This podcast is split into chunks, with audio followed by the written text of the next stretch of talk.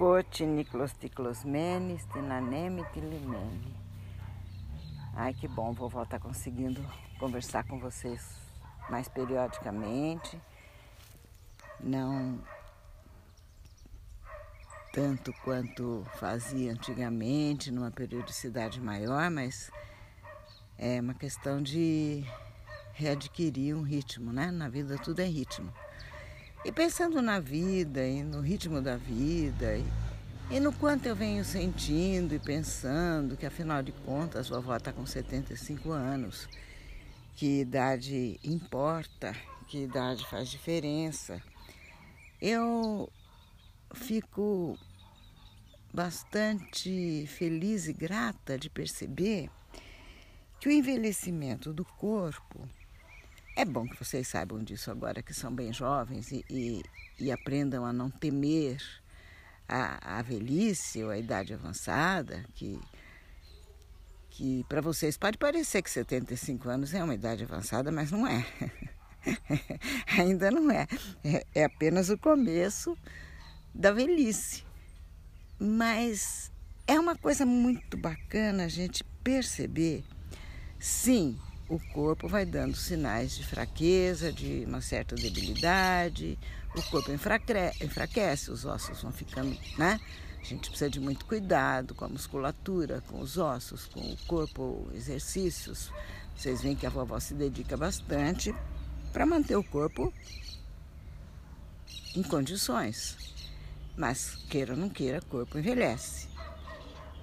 Mas o, o, interessante é que eu tenho pensado, sentido e, e me dado conta de que o tempo passando para o corpo é uma coisa muito visível e perceptível, uma certa fragilidade, mas os corpos que a gente não vê também amadurecem. Eu não vou falar a palavra envelhecem, porque tem uma conotação né, um pouco pejorativa no envelhecimento mas os corpos que a gente não vê tão facilmente, eles amadurecem e crescem.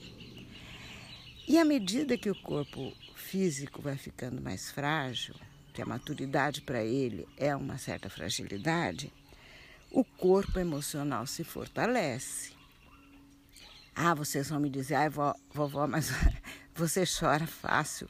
Antigamente você não era tão chorona, agora você chora mais, você se sensibiliza mais. E eu digo para vocês, e quem te disse que isso é fragilidade?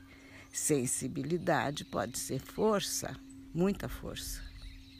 Desde que você consiga ter controle sobre suas emoções, sobre as suas sensações, sobre os seus sentimentos.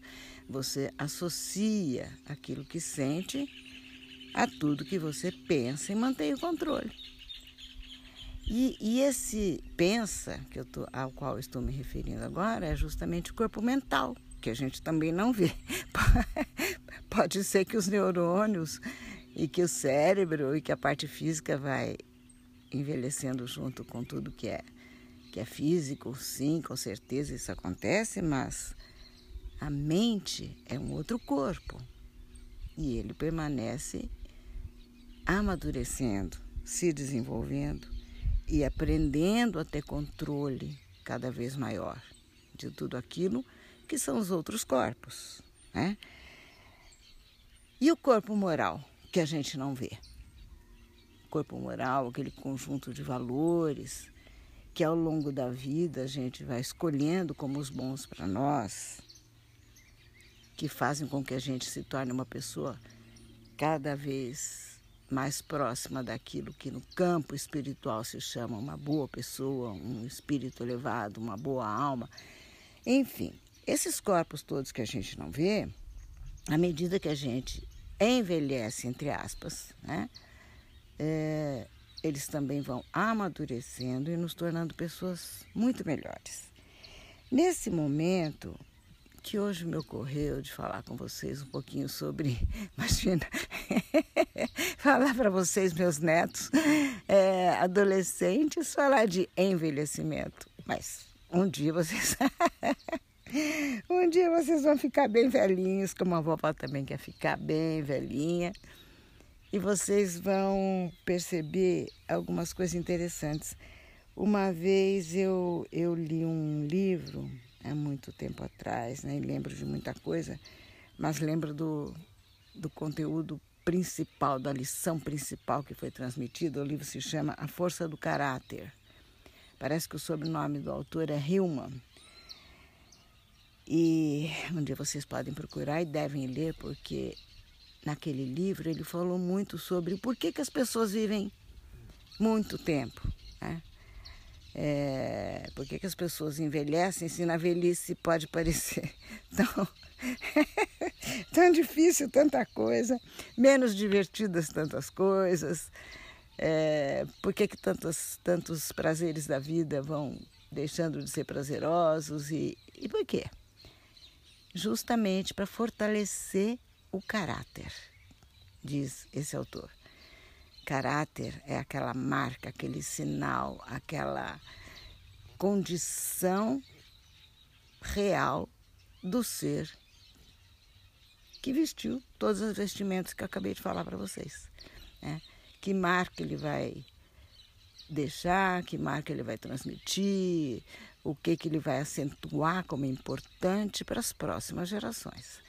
E ele chama atenção, me lembro disso, para algumas coisas que no passado, nos tempos mais ancestrais, eh, os idosos eram muito ouvidos, velhos eram lideranças respeitadíssimas, ouvidas e copiadas e, enfim, eles ditavam no, nos clãs, nas tribos, os costumes, as leis, tudo aquilo que, que, que era certo e que era errado, era conduzido por idosos, entendeu?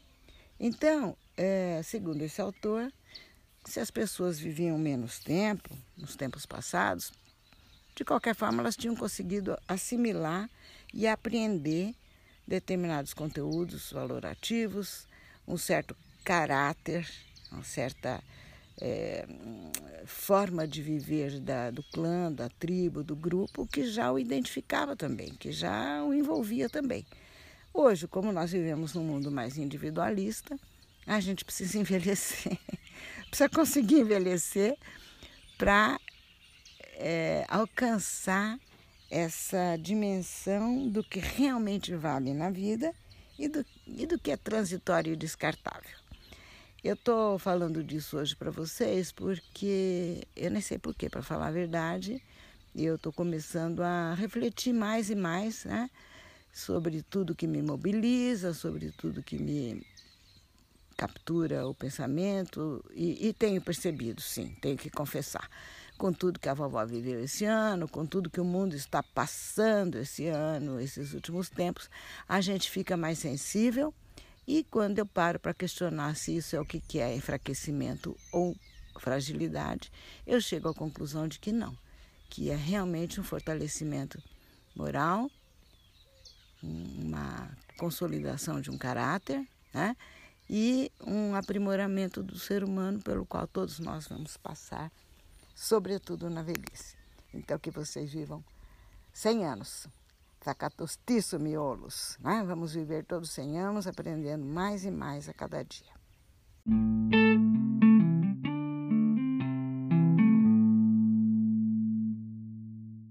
Queridos, eu estava esquecendo. Faltou dizer que caráter vem de harartiri, claro, vem do grego Caractere quer dizer uma marca que distingue alguém ou alguma pessoa. Como sempre, tudo vem do grego. Beijos, corações.